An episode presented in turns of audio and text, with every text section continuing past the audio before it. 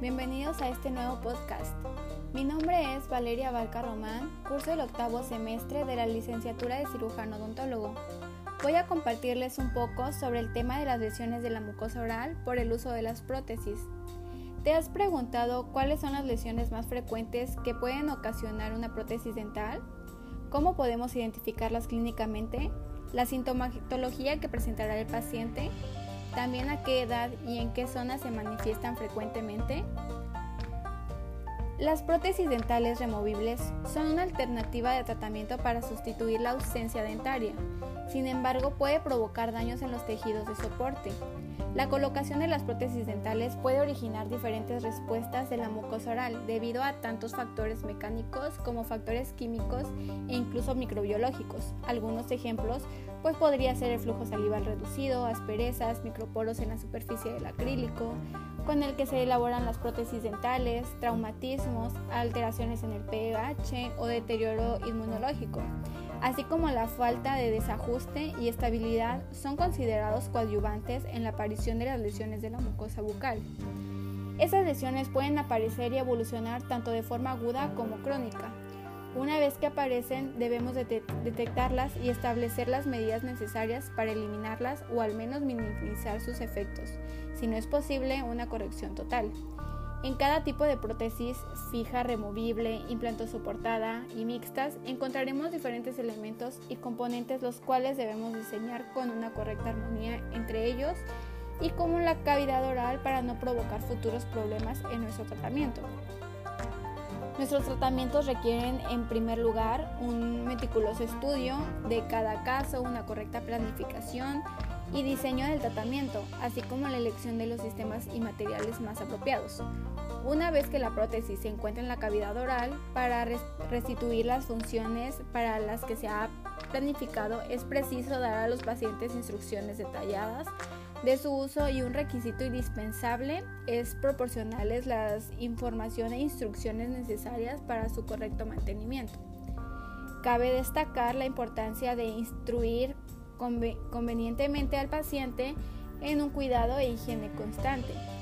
Pero a pesar de todo lo anterior, en muchas ocasiones nos encontramos con la aparición de lesiones o alteraciones en la mucosa oral debido a las prótesis dentales, tanto recientes como antiguas. En ocasiones su etiología será debida al traumatismo de un mal ajuste diseño que no consigue transmitir de forma homogénea las fuerzas oclusales.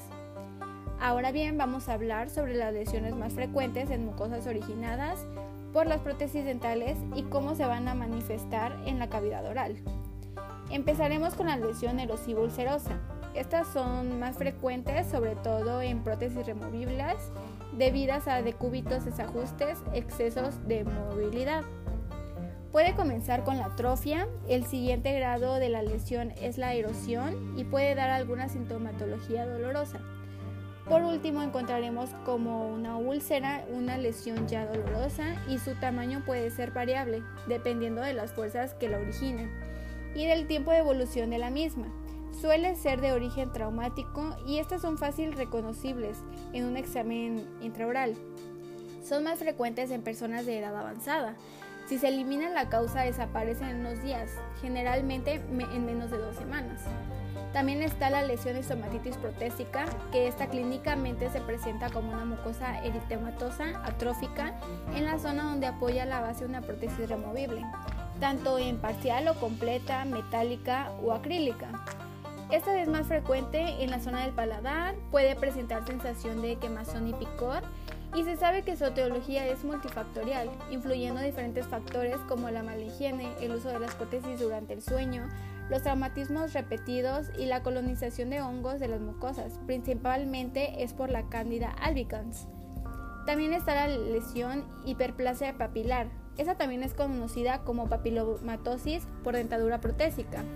Aparentemente se encuentra entre la cuarta y sexta década de la vida.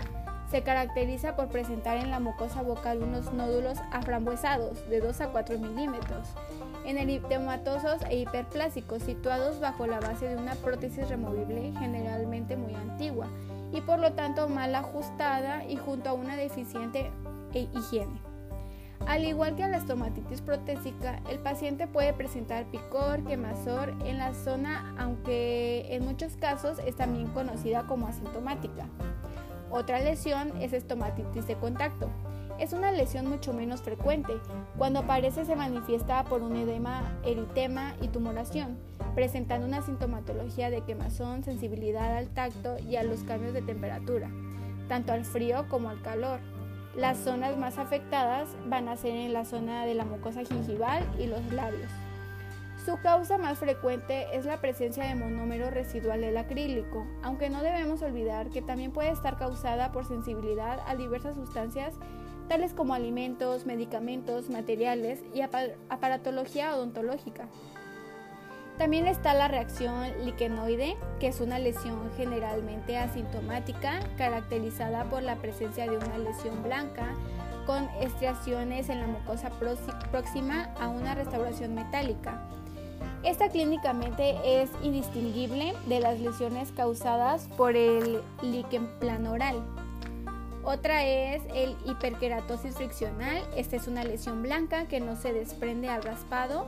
No es un proceso malignizable ni microscópicamente es indistinguible de las otras lesiones blancas, como por ejemplo la leucoplasia. Otra lesión es el granuloma telangiestático clínicamente es una lesión rojiza, sobrelevada de base ancha, mal delimitada, a considerancia blanda, lisa o rugosa. Si es grande suele ulcerarse asintomático y es fácil sangrado. De su aparición pueden influir márgenes desbordantes de coronas de cálculos o cuerpos extraños. Su tratamiento consiste en la extirpación de, y biopsia desde la lesión junto a un buen legrado de la zona para evitar recidivas. El épulis fisurado se considera como una lesión hiperplásica, inflamatoria, reactiva. A la exploración se aprecian nódulos en forma de pliegues y de tamaño variable. Su localización es más frecuente en la encía vestibular, generalmente es asintomático y a pesar de poder alcanzar un tamaño considerable. También está hiperplasia fibrosa, aparece una tumoración asintomática de consistencia firme, de crecimiento lento y tamaño variable. Es originada por un traumatismo continuado o por hábitos de succión anómalos. Y por último está la lesión de pigmentaciones o tatuajes. Estas suelen deberse a una vehiculación de los elementos metálicos durante el tallado de los dientes o al realizar ajustes de márgenes u oclusión. En este caso, pequeñas fracciones metálicas salen desprendidas y se introducen en el tejido conjuntivo próximo. La mucosa tiene un color grisáceo, negro, azulado o por los sedimentos. Generalmente la mucosa más afectada es la encía.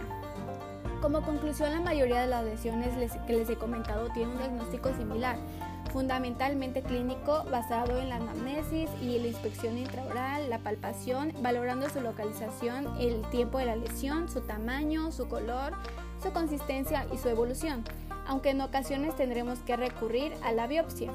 Prácticamente todas ellas corresponden a un patrón de causa y efecto y tienen un buen pronóstico.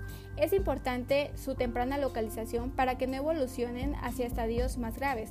Una vez identificada la lesión, la primera medida que tomaremos será la eliminación del factor etiológico. La mayoría de los casos es preciso recurrir a la realización de las prótesis nuevas que presenten un ajuste mayor de dientes, y mucosa. En cualquier caso, es muy importante instruir al paciente para que mantenga una muy buena higiene tanto en su prótesis como en sus dientes naturales. Eso ha sido todo por mi parte, espero que este tema haya sido de su agrado y muchas gracias por su atención.